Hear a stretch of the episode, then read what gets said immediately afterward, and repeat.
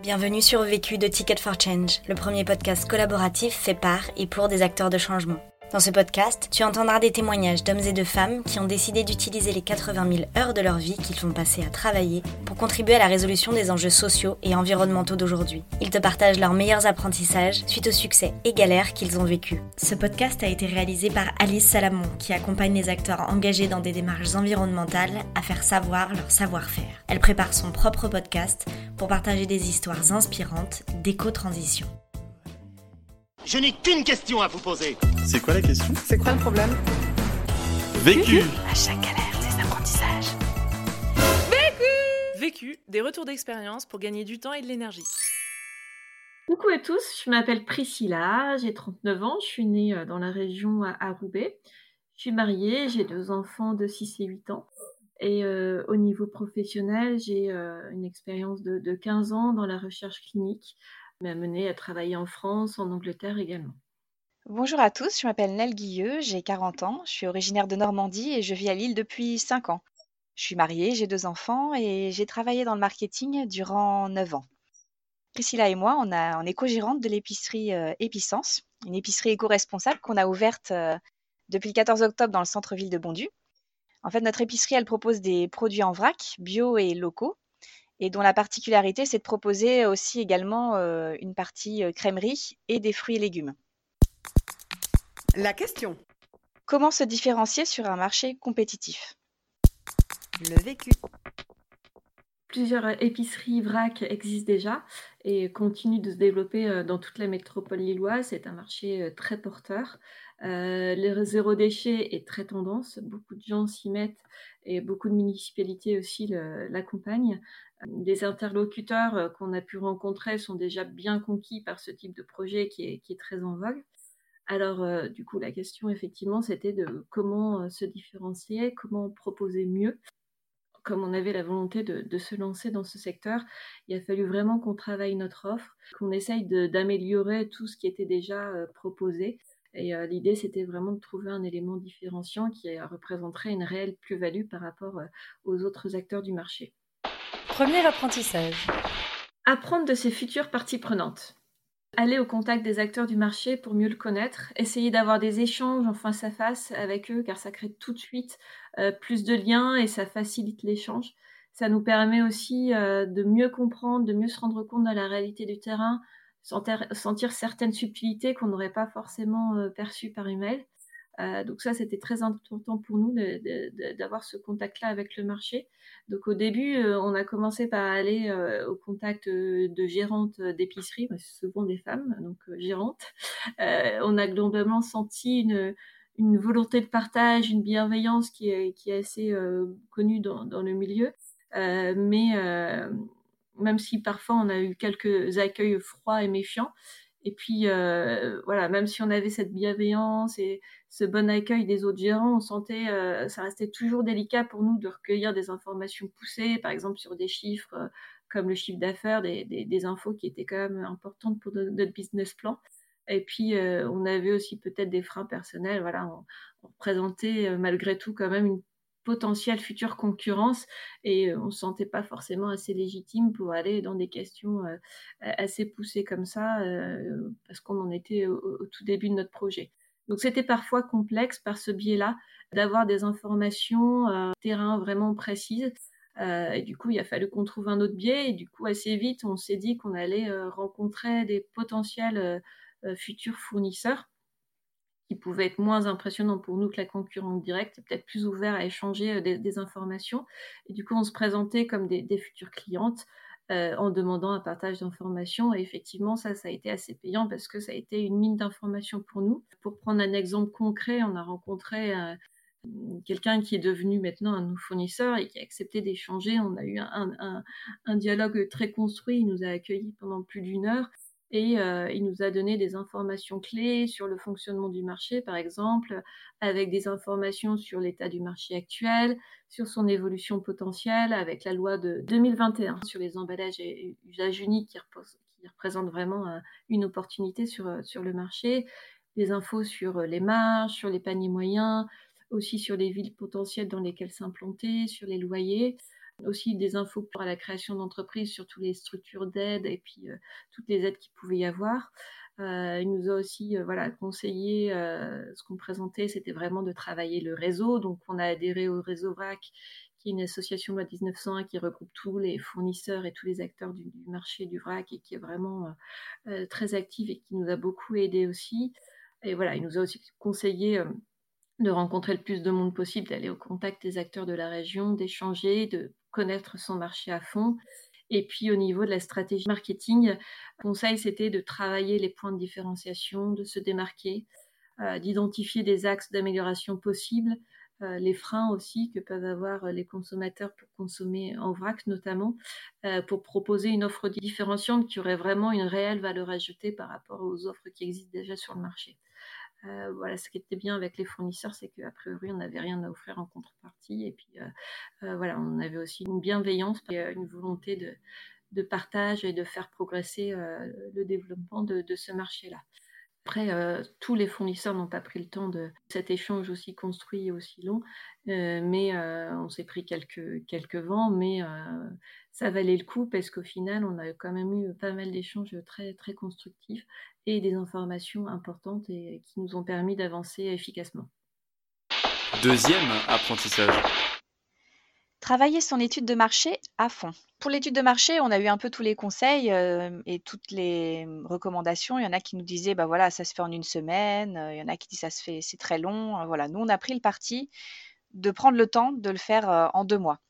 Alors, parfois, on a eu la sensation de ne pas avancer. Clairement, c'est très chronophage, mais ça valait vraiment le coup. on a fait donc notre étude de marché. On, a, on s'est concentré sur deux points l'étude de la concurrence en premier et puis après l'étude des clients. Alors tout d'abord l'étude de la concurrence. On a visité à peu près toutes les épiceries euh, de la région et on a relevé euh, les points forts et les points faibles de chacune. Et on a essayé de, après synthétiser tout ça. Donc euh, au niveau des points forts, ce qui ressortait vraiment, c'est que c'est bon, voilà, un commerce de proximité. Donc on a vraiment l'accueil, le conseil client personnalisé, le lien social. Ça c'est vraiment primordial. Donc il fallait, absolument qu'on retrouve ça dans notre épicerie, mais c'était comme ça qu'on le, de toute façon qu'on le concevait. Et puis au niveau des points faibles, ce qu'on a remarqué, c'est qu'en fait, on avait, euh, bon, c'est beaucoup des épiceries vrac, et donc il y avait soit le vrac, ou alors c'est soit des hum, commerces que de bio, ou des commerces que locaux. Et nous, on trouvait qu'en fait, il manquait une offre euh, éco-responsable plutôt globale. C'est-à-dire que euh, on voulait apporter une réponse globale, donc vrac, bio et local au maximum en fait sur nos produits. Alors après, on a également identifié un autre point faible, c'est la signalétique. Bah, par définition, le vrac, il n'y a pas d'emballage. Et c'est vrai qu'on trouvait qu'en magasin, euh, il, manquait quand même pas mal d'informations, notamment euh, l'origine des produits, c'était toujours, pas toujours ça, les conseils d'utilisation, les temps de cuisson tout simplement pour les pâtes, qui sont très importantes. Et on trouvait qu'en tant que client, euh, bah, parfois c'était compliqué. Donc on s'est dit qu'on allait vraiment faire attention à ça dans notre magasin et, faire de ces points faibles-là euh, une force pour notre magasin. Après, on a hum, étudié également les clients. L'idée, c'était de comprendre les freins du vrac euh, et de ce genre d'épicerie euh, globalement pour essayer de les lever. Donc on s'est d'abord basé sur notre vécu, parce qu'on trouvait que c'était un casse-tête en tant que cliente de consommer responsable. Le premier frein, c'est que c'est chronophage. Les clients, ils doivent faire plusieurs boutiques euh, s'ils veulent consommer éco-responsable. Pour lever ce frein-là, on propose euh, une large gamme de produits. L'idée, c'était d'avoir un maximum de références. Donc pour ça, on a multiplié nos fournisseurs. Donc c'est plus complexe, mais au moins, on, a la chance d'entreprendre à deux. Donc c'est vrai que ça nous permet de, faire face euh, à la multiplicité des fournisseurs. On a également, pour faire cette large gamme, proposé euh, un mètre de linéaire de crèmerie et également des fruits et légumes. Alors c'est vrai que ces, rayons-là sont plus complexes à gérer. Euh, il y a une marge qui est plus faible, mais la, rotation, elle est, beaucoup plus forte. Mais c'est vraiment un axe de différenciation et une, plus-value qu'on a considérée clé euh, pour se différencier dans ce secteur. Au niveau du deuxième frein, pour le vrac, souvent c'est l'hygiène. Pour nous, la formation HACCP, c'était indispensable. Pour lever le frein euh, à l'hygiène, c'est important, c'est la rigueur euh, sur la propreté dans notre magasin. Le troisième frein qu'on a, qu'on a identifié, c'est que consommer en vrac, c'est contraignant parce qu'il faut changer ses habitudes quotidiennes euh, et son organisation. Donc nous, notre réponse pour lever ce frein, c'est d'aider et d'accompagner les clients au quotidien dans notre discours pour, pour les aider à faire cette transition et montrer surtout qu'on peut, bah, vraiment prendre du plaisir en fait à consommer éco-responsable. Donc ça, va par exemple leur conseiller de bah, tout simplement ne pas tout changer d'un coup parce que y aller pas à pas, c'est beaucoup plus gratifiant et plus sûr d'arriver à un résultat, voilà, un meilleur résultat à terme. Donc ça peut être commencer par exemple par remplacer les bouteilles d'eau par des gourdes. Ça par exemple, c'est un geste tout simple, mais qui a vraiment un impact énorme qui se voit tout de suite dans, bah, dans les poubelles tout simplement. Donc c'est très gratifiant et, on voit tout de suite les résultats, donc on a vraiment envie d'aller plus loin. Toute cette étude de marché, on y a passé beaucoup de temps. Mais ça a été vraiment un, gain de temps phénoménal pour nous pour la suite, dans toutes les étapes qu'on a eues pour la création d'entreprise après. Parce qu'en fait, on avait un positionnement clair, vraiment un positionnement construit auprès de nos différents interlocuteurs et ça nous a considérablement aidés. Pour nous, c'était un peu comme une boîte à outils, en fait, dans laquelle on allait piocher lors des différentes étapes pour adapter notre message. Par exemple, quand on a rencontré les banques, ben, on, a, on a plus insisté sur les chiffres du marché sur son évolution, sur l'évolution potentielle du marché, sur euh, notre stratégie globale avec nos axes de différenciation. Par exemple, quand on a présenté euh, notre projet devant la mairie, on a parlé plus en détail de, l'offre qu'on souhaitait proposer aux habitants et en quoi elle répondait au mieux à leurs attentes. Donc, on a pu à chaque fois adapter notre, euh, piocher nos petites informations dans, notre étude de marché qui correspondait à, chaque, à chacun de nos besoins. Et on avait aussi préparé un elevator speech donc là, c'est vraiment un condensé des, points clés de notre étude de marché. Ça nous permet d'expliquer notre projet en deux minutes maximum. Et ça, ça nous permettait, en fait, dans les situations où on avait peu de temps pour convaincre les gens d'être toujours prêtes, en fait, selon la situation. Troisième apprentissage. Croire en soi et jouer des coudes lorsque c'est nécessaire. On a parfois été freiné parce qu'on ne se sentait pas légitime, pour plein de raisons qui maintenant nous semblent vraiment dérisoires. Et même si on avait notre projet, on avait euh, quand même parfois ce sentiment-là. Par exemple, on a dû faire face à des barrières pour obtenir certains rendez-vous. Et euh, c'est en parlant avec notre entourage, en échangeant un petit peu euh, nos états d'âme, notamment avec un proche qui est chef d'entreprise, qui est maintenant à la retraite. Et ça, nous a vraiment permis de, lever ces barrières-là avec son expérience, lui, il avait plus de complexe du tout et c'était très inspirant. Alors, force de, son expérience à lui, on a, fait du forcing et ça a payé. Une fois qu'on avait décroché ce fameux rendez-vous, on a pu vraiment décliner notre message qui, grâce à l'étude de marché qu'on avait faite pendant longtemps, qu'on avait bien bossé, était pour le coup vraiment clair et construit. Eh ben, on a réussi à convaincre notre interlocuteur et voilà, c'était vraiment, vraiment payant. Euh, il y a d'autres étapes aussi, comme la recherche du local, qui ont été un peu plus compliquées et pour lesquelles on a dû faire preuve de, patience et de persévérance. Donc vraiment, on a dû voilà, croire en nous, en notre projet. Et c'est aussi parce qu'il était bien construit et bien clair dans notre tête qu'on a pu euh, avoir euh, cette patience-là.